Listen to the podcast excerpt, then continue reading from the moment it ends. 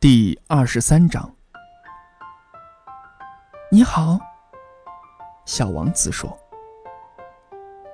你好，商人说。这个商人是卖止渴药丸的，人们只要每个星期吃一颗，就再也不用喝水。你为什么卖止渴药丸呢？小王子问。它能节省很多时间，商人说。专家已经算过，服用这些药丸每个星期能节省五十三分钟。这五十三分钟用来做什么呢？